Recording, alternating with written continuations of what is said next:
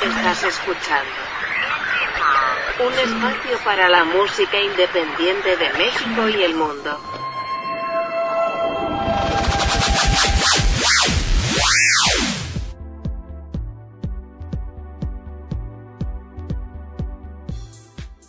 ¿Qué tal amigos? Bienvenidos a una emisión más de Indie Mod Podcast. Los saluda Sebastián Huerta. Gracias por estarnos acompañando.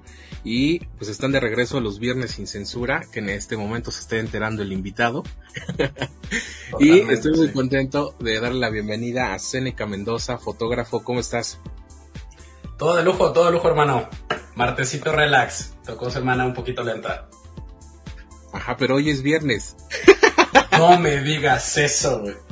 Así, nada, te, cuento un poco. Eh, el Viernes sin Censura es la, la sección, eh, ya es como algo muy característico de Indie Mob, que, que es donde el invitado, eh, pues cuenta todo lo que no le cae bien de, a lo que se dedica, en este caso pues será la, la, fotografía, pero bueno, en el, en el caso de los músicos pues siempre fue como una guía para decirles no, con ellos no, eh, no, saben trabajar o, se aprovechan, ¿no? Pero eh, se ha ido, ha ido mutando el Viernes sin Censura, no solamente ya se ha enfocado en la música y bueno, pues ahora, ahora tocó fotografía. Ok, soy el que va a debutar esta sección de fotógrafos. Sí. ok, ok, espero, espero eh, poder responder todo. Creo que hay, hay cosas que lamentablemente nunca puedo responder. Ya, ya, ya me han hecho algunas preguntas que, la gente espera que responda y hay algunas que de verdad no hay manera, pero vamos, vamos a intentarle dar saborcito a este programa, claro que sí. No hay, no, no hay forma de responderlas porque no tiene la respuesta o porque no has querido responderlas. Más bien, eh, ¿cómo lo digo? Eh, se me hace, se me hace, protejo mucho yo la ética profesional con la que trabajo. Entonces, hay preguntas que están en la delgada línea de que se puede malentender la pregunta o se puede malentender la respuesta. Entonces voy a intentar eh, responder de la manera que, que, mejor ayude al programa, pero si es imposible, sí te voy a decir que no. O sea, es que me dices viernes sin censura, carnal. O sea, me, estás matando. El mismo nombre me, me, me, avienta a hacer eh, ese tipo de respuestas, pero vamos a ver, vamos a ver. Si hay alguna que está muy extrema, te voy a decir, hermano, esa no puedo.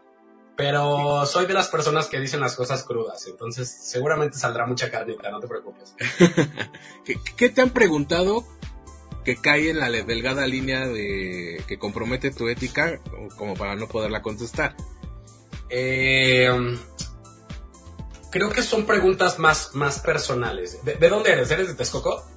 No, de Coacalco. Ok, bueno, eh, toda mi, mi, todo, mi trabajo, mi cuenta profesional, mi carrera profesional creció en Texcoco. No sé si ubiques Texcoco. Eh, bueno, sé que existe, nunca he tenido la oportunidad de ir. Ok. Fuera de que comes bien rico, no hay nada más. Se vive muy tranquilo, es un pueblo muy chiquito con un chingo de gente, comes delicioso y nada más, no hay nada más. Bueno, ahí yo empecé todo. Entonces, eh, mis primeras entrevistas eh, iban más relacionadas a tipo de preguntas personales. Oye, si es cierto que con la prima de no sé quién son cosas que no puedo, no, no, no, que no puedo responder. Entonces, si, si en este caso tú estás cero empapado de, ese, de esa onda, pues no creo que haya algo que no pueda responder. No. Eh, evito nombres para no quemar a nadie, porque en este medio hay muchísima gente que quemar, te lo juro. Entonces, eh, no, pues creo que le podemos dar libre. Me acabas de liberar. Eh, ya, entendí por dónde iba el miedo, porque en Coacalco tenemos el mismo chiste de que todo mundo ha andado con todo mundo porque sí. pasa, ¿no? sí, sí, sí. O sea, imagínate que tú creces en un pueblo, todos se conocen, todos son familia de todo. Entonces, eh, algo así pasaba. Nada que ver conmigo, sino era como, oye, si es cierto que pasó esto cuando tú retrataste que ella dijo que el otro preguntó que cosas que, carnal, eso no me toca. Cosas tan específicas, no, más bien que quizá también no eh, puedas no querer contestar, como con quién has tenido problemas. Eh, estaba yo viendo tu, tu portafolio y bueno, eh, creo que el modelo más conocido que, bueno, que está en tus imágenes es Mario Bautista. Ok, sí. Entonces, pues no, así, igual pasó hace muchos años con una actriz de teatro, que no me acuerdo si me lo dijo a mí o se estaba burlando de otra actriz. es que me empezó, eh, voy a contestar todo de la obra, nada de mi vida personal. Y yo así de, pues si no te conoce nadie. no creo que nadie quiera saber de tu vida personal, ¿no? Ok. Pero nada, Qué bueno que respondí así entonces. Me hubieras quemado igual. nada, pero eh, independientemente de qué tanta gente conozca al invitado o no, eh, pues no, nunca ha sido como parte del contenido. ¿Cómo estás en el amor? ¿Qué nos importa? Lo que importa es lo que hace. Este, en este caso, pues la, fotografía, que le agradezco mucho a Daniel Camacho, otro fotógrafo, que, que conocí en una sesión de fotos para una banda con la que trabajaba. Ok, este, va, a empezar a salir el chisme, pero va, viene de tu cuenta, no viene del mío. Sí, no, pero saludos a, los Nomois, todavía hay contacto, de hecho él es primo del baterista, entonces, este, pero son buenos amigos. Eh, y por eso es que, conozco a Seneca y ahora lo invité a, a este viernes sin censura. Ahora sí, ya, ya después de que eh, aclaramos todo de qué no va a haber. ok cuéntanos cómo, cómo surgió en ti eh, ese, pues, ese llamado, es decir, la fotografía iba a ser tu pasión. Eh, la verdad es que esa pregunta, cuando, a lo mejor me entiendes, cuando, cuando eres artista, esa pregunta siempre sabes que va a salir en la, en, la charla. Eh, yo lamento romper las ilusiones de un montón de gente siempre que me preguntan creo que todos esperan, como la historia de película, como yo desde chiquito agarré una cámara y yo veía a mi abuelo y no, yo era mi ilusión, la verdad es que no. Eh, la mitad de mi familia, eh, por parte de, de mi mamá, eh, son fotógrafos. Entonces la gente como que dice, ay, güey, entonces ya lo traías. Ah, güey, entonces inconscientemente ya sabías a dónde ibas. Pero no, se los juro que no. Eh, eh, son fotógrafos. Digo, ahorita ya después de pandemia la mitad se dedicó a otra cosa. ¿Por qué? Por justo lo que iba a decir, son fotógrafos que, pues empíricos, que, llegaron por azares del destino con una cámara a algún lugar, empezaron a ver que había negocio. La verdad es que siempre ha sido una profesión muy noble. La verdad es que en México somos muy románticos todavía en este tipo de cosas. Entonces siempre va a haber trabajo siempre va a haber 15 años, siempre va a haber bodas, siempre va a haber algo. A los mexicanos nos encanta hacer ese tipo de cosas tradicionales, ¿no? Entonces, se dedican a esto, ninguno estudió. Y eh, regresando ya a la parte donde eh, hablamos de un, de un adolescente sin rumbo y sin camino, sin ilusiones, este, yo tenía pensado estudiar turismo. Entonces, digamos que eso fue como, voy a hacer mi examen de admisión en, en la Universidad de Hidalgo y no sé, era como un jueves. Eh, por ahí problemas eh, eh, personales familiares, sabes que ya no, no hay manera. Este, pues si quieres rífate, pero trabajas y tú pagas la universidad y bla, bla. y pues ya decidí yo mejor tomarme un año sabático. No porque no se pudiera, sino porque la situación era un poquito complicada, ¿no? Papás divorciados, bla, bla, bla, mi mamá echándose la chinga, yo soy el más chico de tres hermanos. Entonces yo dije, no, creo que puedo esperar, no pasa nada, ¿no? no tampoco, siempre he sido una persona que no tiene prisa en la vida. Entonces, eh, eso fue un jueves, viernes. Yo me regreso al otro día a Texcoco y, y algo como que mi mamá llegó con un flyer. Mira, una escuela de fotografía en la Ciudad de México. Este, pues métete, a ver si te gusta. Y ya, eso fue un sábado. El domingo estaba estudiando fotografía. O sea, no, no, no. La gente espera así como de, güey, no, qué romántico. No, nada. O sea, fue así. Yo diría como de bote pronto. O sea, terminé estudiando fotografía. Ahora yo creo que siempre fue el plan malévolo de mi mamá, porque mi mamá tenía un estudio de fotografía. Entonces, a lo mejor mi mamá sí dijo, chingue su madre, ¿no? O sea, se lo aviento y, y, si estudia y pues se hace cargo del estudio, yo dejo de trabajar. Cosa que yo terminé trabajando 13 años en el estudio de mi mamá, o sea que al final el plan resultó. Entonces, este, ya, o sea, empezó todo como cuando la gente me dice que inconscientemente iba a ser fotógrafo yo les digo, se los juro, yo nada más iba al negocio de mi mamá a pedir dinero. Como niño puberto, vas al negocio de tus papás y oye, 200 varos, oye, 100 pesos, oye, pa' mi chesco, bla, bla. Este, y al final terminó siendo al revés. Al final mamá terminaba yendo por dinero a su estudio, ¿no? Ya ya no trabajaba y yo era el que me metía la chinga. Por pandemia muere el estudio y ahí se acaba la ilusión de, de Seneca dentro de un estudio fotográfico. Digo, hay muchas historias eh, intermedias, Este estoy hablando de que muere el estudio hace dos años, cuando fue lo de pandemia, cuando, se paró todo. Este, pero hay, hay mi escuela de un montón de cosas que hoy ya dentro del medio profesional me doy cuenta que muchos fotógrafos no saben hacer, que yo aprendí inconscientemente dentro de un estudio, haciendo sociales, trabajando 15 sesiones en un día. O sea, eran, eran, eran cosas, te lo juro, este, increíbles. O sea, era, muchísima gente, muchísimo trabajo, muchísima producción. Era, era la locura. Que ahora yo cuando lo cuento la gente no me cree o no se lo imagina de la manera como era. O sea, todo, total. O sea, mucha gente, muchas fotos, muchas impresiones, mucho movimiento. Entonces, ahora mi forma de trabajo está 60-70% empapada de todo lo que aprendí ahí. Trato de la gente, dirección de modelaje, iluminación, eh, entregas, impresión, costos, todo. Todo salió de ahí. Esa es mi mejor escuela. todo suma. Yo creo que sí, tampoco fue casualidad de, mira, un flyer de, de totalmente. sí, no, no. Mamá es, es maquiavélica, ya lo tenía planeado.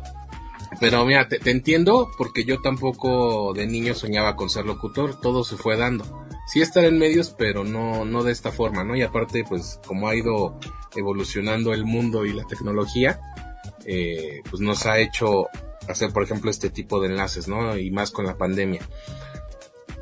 No, no me esperaba yo la, historia romántica, pero creo que al final también lo es, ¿no? Después de estos eh, primeros tres años de trabajo y que, te han servido como base a, lo que ahora haces. Sí, totalmente. Totalmente. O sea, si cuento la historia desde el estudio fotográfico es muy romántica. Pero la pregunta era de dónde salió que eres fotógrafo, sin querer. Entonces, de alguna manera siempre se termina conectando. Y también, te, soy sincero, algo que he aprendido mucho. La verdad es que la pandemia me hizo un ser humano así muy pensante, muy filosófico y así. Yo, creo que a muchos. Este, ahora eh, yo, yo he aprendido a descifrar esto de las personas. Yo te estoy contando la historia desde mi abundancia. O sea, creo que cuando te va muy mal, tuviera con, o si no estaría, eh, digamos que si no estuviera estable, si no estuviera sufriendo en este momento, te contaría la historia triste, te contaría una historia melancólica. Pero la verdad es que yo te la cuento romántica porque en este momento entiendo que de ahí salió todo lo que ahora tengo, ¿no? Entonces, eh, yo creo que por eso suena romántica. Seguramente cuando fue lo de pandemia y estábamos muriendo todos, contaba esta misma historia lamentable donde todos decían, güey, pobrecito, es fotógrafo, así. Pobrecito. no, y creo, que, creo que todos los independientes tenemos esa, esa carga de, ay, pobrecito, ¿no? Este, y, y, también alimentada por nosotros mismos cuando decimos, no, pues es que no hay aguinaldo. Exacto. Este, eh, no, hay fiesta de fin de año porque pues no estás en una empresa. Pero bueno, cada, forma, cada forma de trabajo tiene sus pros y sus contras, ¿no? Ya sabe, ya sabe uno si los disfruta o, o los padece. Totalmente. Oye, y eh, ¿Cómo pasó la, eh, en este caso la pandemia un fotógrafo pues, también independiente? Porque pues obviamente eh, pues las fiestas, digamos que también la, fuente directa de, trabajo pues no se fue, ¿no? no había tantas fiestas, salvo algunas clandestinas donde no creo que muchos hubieran querido fotografías, ¿no? Yo creo que somos mexicanos y siempre vamos en contra de la regla. La verdad es que si alguien te dice, no, no había fiestas y no, no, yo no trabajé este porque iba a morir, o sea, somos mexicanos, nos gusta el riesgo, la verdad. Este, fíjate que esa, así como desarrollaste la pregunta, no podría respondértela yo 100%, porque yo dejé de dedicarme a lo social, o más bien, yo nunca me dediqué a lo social eh, fuera del estudio de mi mamá. Yo nunca tomé fotos fuera del estudio de mi mamá sociales. Yo nunca, eh, eh, sí, o sea, pues mi trabajo y, y, todo lo que tú ves en mi portafolio no es social. Yo no me dedico a eso, yo soy fotógrafo de estudio. Entonces, eh, yo estudié fotografía y publicidad en la escuela esta que te digo del plan maquiavélico. La escuela se llama George Eastman, es una escuela privada de fotografía y publicidad en la Ciudad de México. Estudié dos años, ocho meses, casi tres años, porque iba complementando yo con especialidades de fotografía de producto, fotografía de desnudo artístico, fotografía empresarial, fotografía de arquitectura, entonces ibas complementando, sumado a que en ese entonces Photoshop era la super novedad, ¿no? Entonces venía la fotografía digital. O sea, yo empecé con una cámara de rollo de 500 pesos, te lo juro, no estoy mintiendo. era el único güey con una cámara de pobre, porque estudiaba yo. O sea, seamos sinceros, como la mayoría de las cosas de artistas no son tan baratas. La fotografía es, una, es, es, una de estas profesiones que son muy caras. Imagínate cuando yo empecé el dólar estaba como en 15 pesos, 13 pesos, y, es, y era muy caro. Entonces, eh, pues yo estudiaba con gente mayor, 60, 50 años, dueños de kinders, dueños de empresas en, en Santa Fe con su cámara de 200 mil pesos, y yo era el único güey con una cámara de rollo. Entonces, yo te puedo decir que desde ahí empieza como sí la historia romántica. Pasaron muchas cosas en ese proceso, pero bueno, a lo que iba es, yo en esas especialidades, yo descubrí que a mí me gustaba la fotografía, no cuando entré a estudiar. Yo entré a estudiar porque dije, bueno, tengo un año libre, ¿no? A ver qué sale. eh, aburrido, aburrido, aburrido, laboratorio aburrido, rollo aburrido. De repente yo llego al, al módulo de modas y modelos, que es a lo que yo me dedico. Fotografía de estudio, modas y modelos, iluminación, dirección de modelaje, tratar con personas, tratar con marcas, cómo hacer lucir la marca, cómo hacer lucir a las personas. Y entonces yo me doy cuenta que ahí yo me desarrollaba muy bien. O sea, yo pff, me amplificaba en ese, en ese medio. Entonces yo era un morro de 17 años, 16, no me acuerdo, eh, con puras personas grandes y yo era la única persona que sabía dirigirse a las personas o que decía, quiero esto, vamos a hacer esto, así se ve bien, así se ve mal. Entonces ahí fue donde dije, esto me gusta. Después sigo estudiando pues todos los demás módulos que ya no eran pues como era algo que tenías que estudiar como en cualquier eh, carrera que no todas las materias te gustan. Entonces ya te lo, te lo chingabas para tener el conocimiento completo. Pero ya lo mío, lo mío era eso. Entonces, cuando yo eh, me doy cuenta de eso, yo empiezo a desarrollar esas habilidades dentro del estudio de mi mamá, como, oye, préstame el espacio, voy a empezar a experimentar. Yo le decía a mi amiguita de la prepa, a la vecina, a la prima, a mi hermana, a la amiga, a la novia de mi amigo. O sea, yo empecé a trabajar con mujeres, que eso es otro mito urbano de mi trabajo, como de, ah, ¿por qué nada más retratas mujeres? Yo empecé a retratar mujeres porque las mujeres son las que quieren fotos, y las que les encanta y las que están más cómodas con eso, pero en realidad retrato todo. O sea, yo no tengo lío con retratar un perico o retratar este, un, un panque, una taza. Un. O sea, no tengo bronca, pero ¿de qué vivo? De retratar mujeres porque son las que piden books de fotografía, son las que están en el medio, son las, las más vanidotas, ma, perdón, las más vanidosas, eh, las que invierten más dinero en eso, ¿no? En su imagen todo este show visual. Eh, entonces empieza todo este experimento y yo, yo me, me, me pulo en mis técnicas de estudio. Yo soy un fotógrafo de estudio. Puedo tomar fotos en cualquier lado porque ya, digamos que con, con, la experiencia o añejando lo que yo sabía de conocimientos, me di cuenta que en realidad yo soy un fotógrafo de iluminación. O sea, yo lo único que no puedo hacer en la vida es retratar de noche. Si no hay luz, yo no puedo trabajar. O sea, yo sé que hay fotógrafos nocturnos, sé que a la gente le encanta, pero mi escuela, que es una vieja, una, una escuela muy vieja de fotografía, pues nos enseñó lo más básico y lo más simple que es fotografía, es pues el uso de la luz. Y si no hay luz, yo no puedo trabajar. Entonces, después la gente me dirá, oh, entonces es mejor un fotógrafo que hace fotos de noche. Yo te diría, no, solamente él estudió o se especializó para poder hacer fotos de noche. Yo hago foto con luz. Entonces, de ahí ahora puedo trabajar cualquier tipo de foto eh, social, si tú me dices, en, exterior y todo, pero yo ilumino.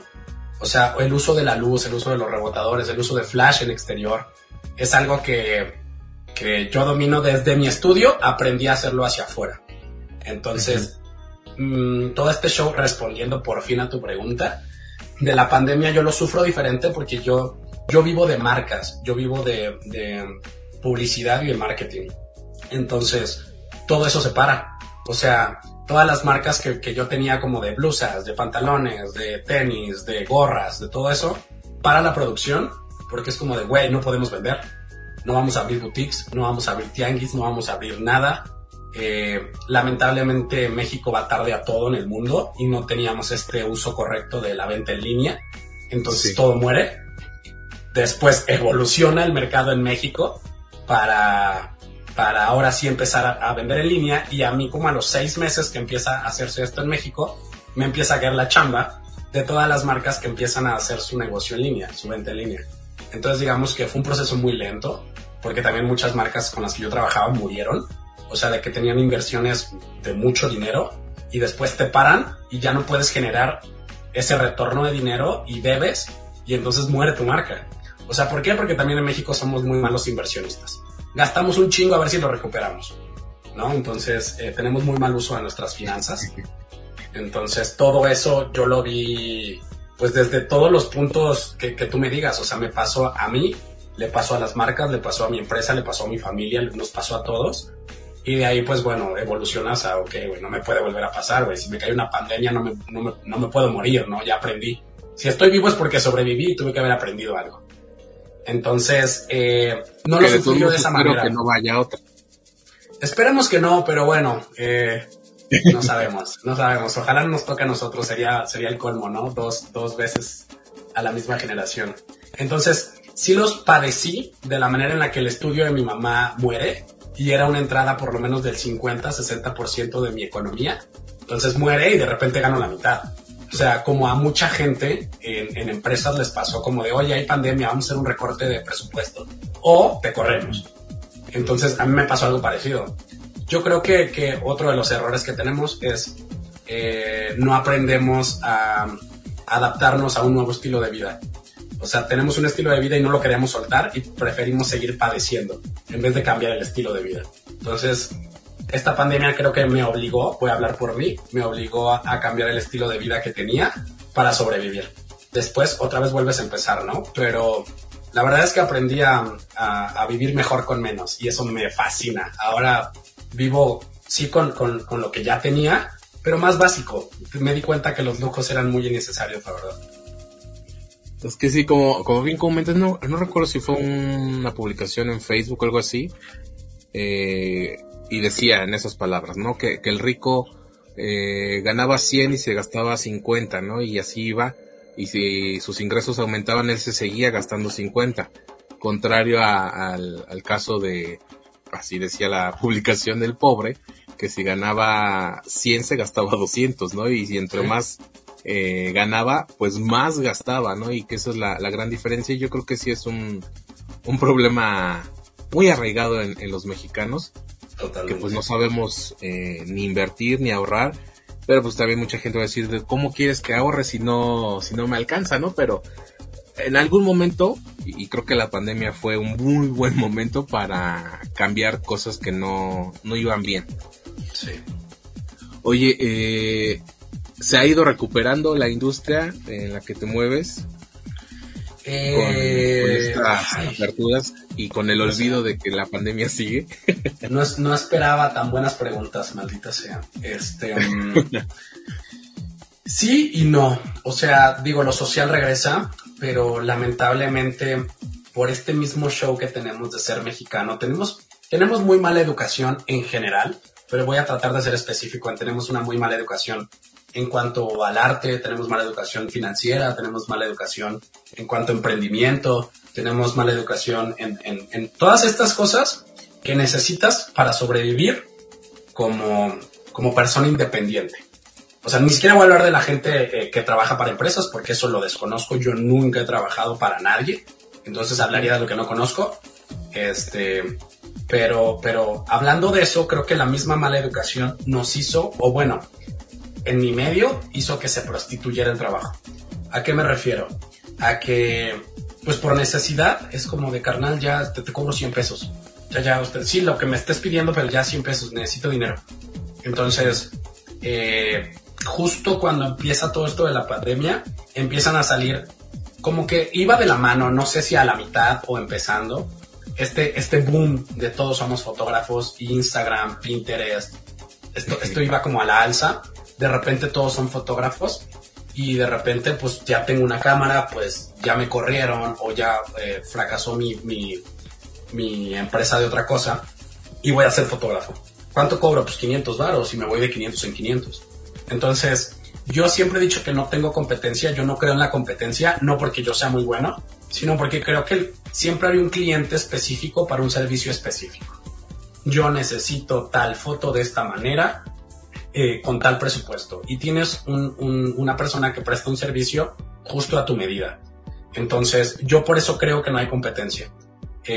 Puedes tener cinco buenos clientes que te paguen bien y que puedas vivir. Puedes tener 100 malos clientes que te paguen mal y vivas mal. Entonces, Yo creo que eso pasó en el medio. Eh, en medio de la pandemia la gente empieza a agarrar el boom de la fotografía y hacer muchas fotos, hay muchos fotógrafos. Las mismas empresas se quedan sin presupuesto y empiezan a contratar todo esto barato. Entonces la gente que cobraba bien se empieza a quedar sin trabajo, ¿no? Es como de, güey, ya eres muy caro. Para México sin dinero y muriéndose eres muy caro. Entonces no hay trabajo. Tenías dos, dos posibilidades. Dejabas de ser fotógrafo este, eh, o, cobrabas más barato, ¿no? O, pues la tercera que podría ser es como, pues no tienes trabajo, pero mantienes tu costo, ¿no? Algo tiene que caer. Entonces tenías que, que andar como en esa situación complicada, porque eh, te soy sincero, en algún momento yo también dije, güey, me faltan mil varos para sobrevivir. Sí, güey, dame mil varos por tal cosa, dale. Porque por necesidad todo lo, todos lo llegamos a hacer. Pero el punto sí. es, eh, si no, no llegar a prostituirte tú mismo. O sea, si el medio ya, ya, ya infravaloró tu trabajo, tu medio, tu, tu, tu, pues no sé, todo eso, pues no hacerlo tú mismo. Porque entonces el que te recomienda es el que te pagó barato. Siempre, siempre. Entonces como de, güey, me cobró 100 varos y entonces te caen 100 güeyes de 100 varos o 50 güeyes de 100 varos. Entonces es mejor que te recomiende el que, el que diga, hoy trabaja muy bien. La neta sí me salió caro, pero trabaja muy bien. Me entregó en tiempo, muy profesional, eh, se cumplió todo en regla, bla, bla, y te recomienda, y te cae otro que te paga bien. No necesitas 100 que te paguen bien. O sea, si mantienes 10 que te pagan bien, tu vida es promedio buena, ¿no? Obviamente no digo que, que seamos conformistas y te quedes con 10, pero que mantengas un estándar, un estándar de profesionalismo, de trabajo y todo eso. Entonces, el medio ahorita ya empezó la depuración de los que de verdad no son fotógrafos, ya empezaron a rendirse porque ya vieron que está, que está pelado. Está pelado. O sea, pues, no sé, yo creo que pasa con cualquier artista. Ah, creo que yo sé tocar la guitarra y llega un punto donde te dicen, güey, tienes 100, 100 shows y de repente te das cuenta que no eres tan buen artista o tan buen guitarrista porque ya los dedos se te partieron, güey. Es como, no, no, ya hay guitarristas que tienen callo, carnal.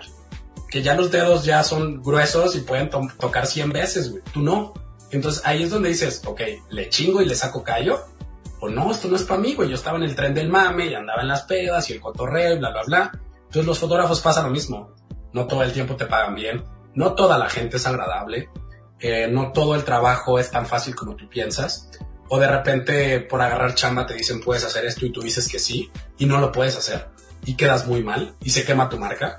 Entonces, eh, yo siempre eh, les he dicho a las personas que me dicen, oye, ¿cómo, ¿cómo sé que el fotógrafo es bueno? ¿Cómo, cómo, ¿Cómo sé que es profesional? Por ejemplo, las chicas que andan mucho en este show de colaboración con fotógrafos. Yo les digo, pues pregúntales cuánto tiempo llevan haciendo esto. ¿Qué tiene que ver? Pues no creo que un, un fotógrafo piratón lleve 15 años haciendo esto. No podría mantener eso. No podría. O sea, de mil maneras. Económicamente, éticamente, profesionalmente, su equipo, su equipo no le aguanta más de 10 años. 7 años. Si lo usas mal, te dura 5 años. Entonces, pues cuánto tiempo y después cómo lo compruebas, ¿no? Porque yo te puedo decir, yo llevo 30 años, o sea, pues, no sé, ¿no? ¿Cómo lo compruebas? Pues ves su trabajo. O sea, te puedes meter a mi cuenta y lleva por lo menos 7, 8 años mi cuenta de Instagram en constante, o sea, si tú ves las fechas, diario había una publicación. Eso significa que llevo mucho tiempo trabajando sin parar. Entonces sí. ahí es lo que, pues mil maneras de comprobar que sí, que sí lo estás haciendo, ¿no? Después, bueno, puede haber mil factores porque al final es una imagen que tú te puedes piratear de cualquier lugar, pero tú lo vas a ver trabajar. Si desde que te saluda te está sabroseando y no se pone a chambear, pues ya sabes que eso va a terminar mal. O sea, que ni siquiera te va a entregar lo que, lo que tú esperabas. En el mejor de los casos sí, pero es una situación muy incómoda. Entonces, eh, pues yo creo que en esa depuración de fotógrafos, la verdad es que yo no he padecido porque mi trabajo lo sigue recomendando gente que busca pues profesionalismo, eh, calidad, ciertas cosas que ya puedes ver en mi portafolio, sumado a que tengo 15 años tomando fotos. Entonces, ya a mí las únicas cosas que me podrías decir, o más bien, si alguien me dice, eh, oye, ¿puedes hacer esto? Y no puedo, te voy a decir no. Oye, pero es que yo he visto, no, no puedo. O sea, prefiero decirte que no a quemarme. Porque si me quemo, ah, ese güey dijo que sí y no pudo, se me va acabando la chamba. Yo vivo de recomendaciones y si la riego en una, me me, no me recomiendan 10 personas y así empiezo a perder mercado. Entonces sí. prefiero no, no hacer algo que no, no es lo mío, la verdad. Me da gusto escucharte porque te decía yo al principio, cómo es que surgió el Viernes sin Censura con los músicos y de decirles eh, cuestiones con el manager, con que acá les decimos los, los, caimanes, los que nada más les, les ven la cara, pero aquí salió una mini guía, tanto para modelos como para fotógrafos, de cómo se puede iniciar, ¿no? Y, y cómo se puede identificar uh, a los charlatanes de, de aquel lado. Ok. ¿Cómo ves que, va, que, que reaccionará la, la, fotografía en esta nueva, no sé si decirle nueva realidad, porque quizá igual como pasó con la pandemia del 2009, eh, entre esa y la del 2020 creo que volvimos a, lo que estaba antes y obviamente sí el mundo se transformó porque no, no vivimos la del 2009 como vivimos la del 2020 pero ahora qué, qué, qué importancia o qué diferencias tiene, ves tú en cuanto a, la imagen porque yo estando de este lado de los medios esto es algo muy terco y, no sé si revolucionario o no sé cómo llamarlo de solamente hacerlo en audio, pero siento que ahora si no te ven no existes. Entonces la, imagen es, es, muy importante. ¿Tú cómo ves que va a reaccionar el mundo, la industria, el mercado ahora con esta nueva normalidad? Eh, pues respondería. La pregunta es sobre mi medio o sobre la, la sociedad. Sí, sobre la, importancia de, la imagen ahora, eh, después de, Quiero yo ya empezar a hablar eh, de, en pasado de la pandemia, pero ahora, ahora somos más visuales o siempre lo fuimos y nos hacíamos mensos. Yo creo que mm, a, tu pregunta yo te diría, creo que esta pandemia, la del 2009, como tú dices, yo creo que no la padecimos. Fue como, nah, nah, no pasó un mes, nada, ¿no? Un mes sabático, nada más. Sí, sí, o sea, fue como... Creo que esta, desde mi percepción, no sé si estoy hablando de mí o de la sociedad, pero yo creo que nos hizo más conscientes, más conscientes de un montón de cosas. O sea, creo que obviamente la conciencia individual de cada quien partía de sus necesidades, pero al final empezó a haber conciencia. ¿A, qué voy? A que ya eres más consciente de lo que consumes. Y me refiero a todo tipo de consumismo. Todo tipo de consumismo. Porque si no tienes lana, eres más consciente de si lo necesito o no ese pantalón. Si necesito esos tenis de 4 mil baros o no. Eh, la conciencia viene de si me chingo estos tacos o mejor no. Porque a lo mejor también desde la economía es como de, mm, pues conozco tacos de 5 pesos, me van a hacer daño, pero ahorita no hay lana. Em, empezó una conciencia. O sea, la verdad es que vivíamos muy sobrados, súper sobrados. Deja tú si teníamos lujos porque nos iba muy bien o porque nos iba este, muy mal, seguíamos teniendo lujos. Pero yo creo que sí hubo una conciencia. Y eso, eh, si lo traspolamos a, tu pregunta sobre la imagen, pues creo que nos hizo conscientes de, ok, ya hay un chingo de podcast. Eh, ¿Cuál quiero consumir? O sea, ya, ya, ya no necesariamente quiero ver el de la, el de la chica bonita. O sea, o del, del, el del vato rico con carros. O sea, ya es como de, ok, ¿qué, ¿qué, me aporta? ¿Qué me aporta en esta necesidad o en esta conciencia que yo tengo de lo que ando buscando a partir de mis, de mis necesidades? Necesito algo que me aporte. Yo creo que los podcasts se pusieron muy de moda porque en este, en este encarcelamiento, por así decirlo, en nosotros mismos, porque creo que esta pandemia nos hizo encerrarnos en nosotros mismos y eso nos caga como sociedad o como humanidad. Nos caga conocernos y meternos a nosotros mismos. Estos podcasts ayudaban a hacer, hacer esa fuga de nosotros mismos. O sea, voy a consumir podcasts que me ayuden a entenderme o voy a consumir podcasts o bueno, contenido, para no decir podcast, todo tipo de contenido que me ayude a fugarme de mí mismo. O sea, a no ponerme atención a, enfocarme, ay, sí, el güey que tiene carros en Dubai, cosa que sinceramente a mí me vale 3 kilos de, pero pues dentro de mis necesidades yo buscaba así como de carnal, a ver, eh, me estoy, a, mí, a mí me empezaban a dar ataques de ansiedad a partir de la pandemia.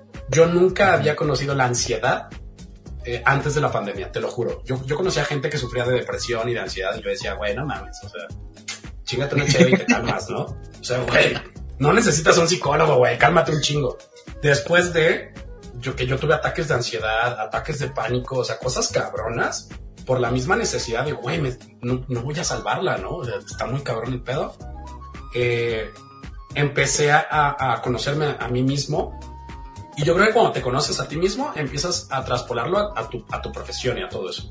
Entonces yo creo que esta, esta pandemia en cuanto a imagen, sí ya, ya no buscamos nada más a los güeritos y a los morenos. Es como ¿qué más, güey? Eres moreno, eres güero, no me importa. Pero ¿qué hay detrás? O sea, yo creo que esta entrevista, a lo mejor me, dijiste a mí como, oye, te, te puedo hacer esta entrevista porque dijiste, ok, es fotógrafo, como un chingo de fotógrafos. Pero ¿qué hay, no? O sea, hay algo en él que le puedo preguntar, que me puede aportar, porque ya buscamos eso. Ya buscamos eso, o sea, que, que sí me aportes algo. Ya no necesariamente es dinero. Ya, ya las amistades, o sea, seamos, seamos así como ya muy eh, específicos eh, esta, esta pandemia no nada más fue dinero y trabajo y, enfermedad, o sea, yo, yo perdí amistades, o sea, pseudo amistades. Yo perdí eh, relaciones, yo perdí trabajo, yo perdí así un montón de cosas que me hicieron empezar de cero de mil maneras. Entonces creo que quien no vivió eso, fue, nada más viviste la pandemia en cuanto a, ay, me pongo el cubrebocas. No hubo una evolución y yo creo que esta pandemia era para evolucionar de cualquier manera. Yo creo que la imagen evolucionó. En mi medio eh, dejó de haber, eh, para mal, dejó de haber estas marcas que te buscaban a ti como fotógrafo. En su necesidad, las agencias empezaron a absorber todo. Soy una agencia que te da, te da el logo, te da fotografía, te da video, te da así todo. Tú págame 5 mil baros al mes para que yo sobreviva como agencia. Te estoy diciendo 5 mil porque es algo muy, muy, muy barato, muy poco. Y te absorbo todo. Yo te pongo al güey del podcast, al, de, al del video, al de fotografía, a la modelo, al, el carro, el foro y todo por 5 mil baros, pero, pero consúmeme.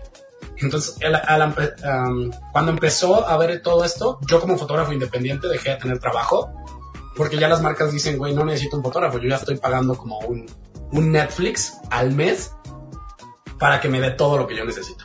Para mal y para bien, porque tú ves todo ese contenido y es muy malo. O sea, vete a tu zona es como de, ok, vas a ver el menú y las fotos son muy malas. Todo el contenido que tú ves en, en las páginas de Facebook, hamburguesas Don Chonito, y ves la hamburguesa bien puteada, o sea, que dices, fuck, güey, no se me antoja. Pero ya me dijeron que está buena, voy a ir.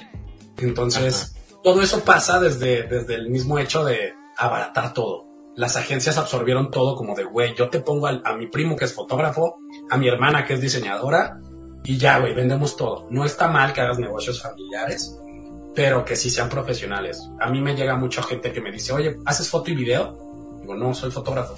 Por eso, ¿haces video? No, soy fotógrafo. Entonces tienen esta mala maña de que los fotógrafos hacen video y los de video hacen foto. ¿Y sabes cuánto cobran? La mitad de lo que yo cobro. ¿Por qué?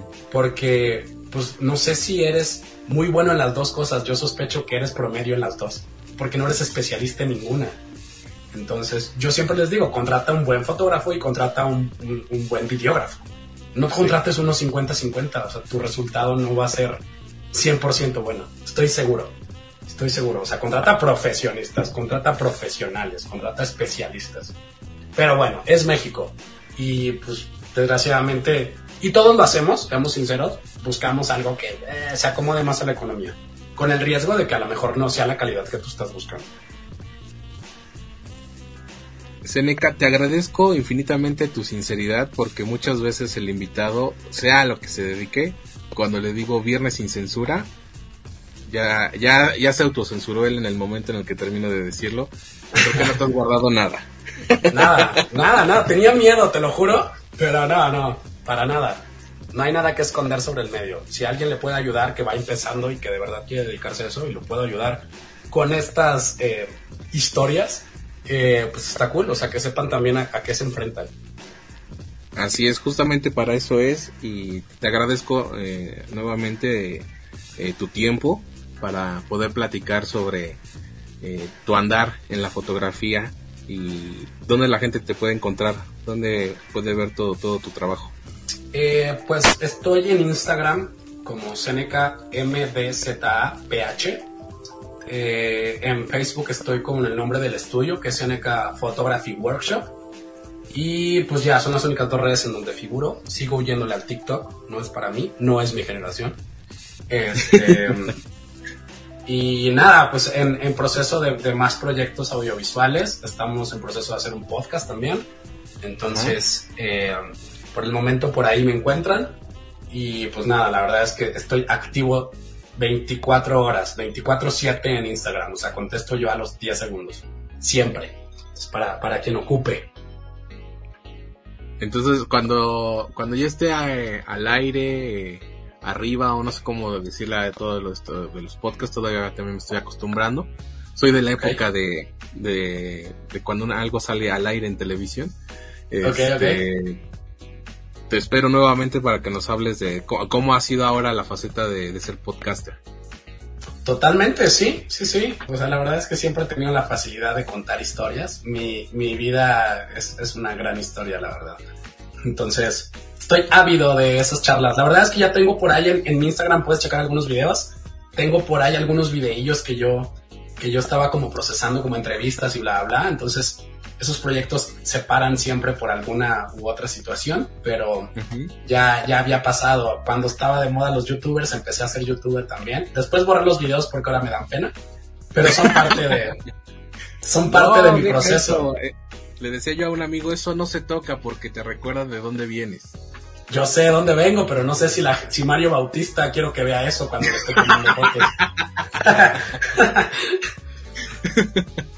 No, yo, yo, bueno, sí, te, te entiendo. Hay, hay cosas que, que, también borré o que están ocultas. En algún momento. Eso, eso, eso hice. Justo, yo como que sí, no, no me acuerdo cómo es el botón, pero están como ocultas. No las borré.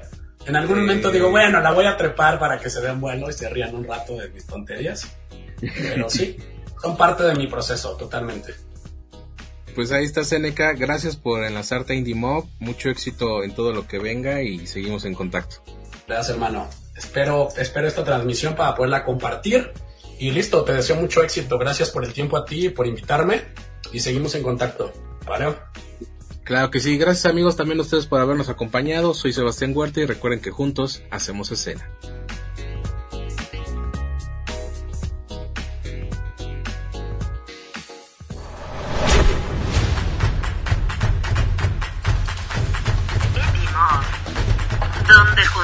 Hacemos escena.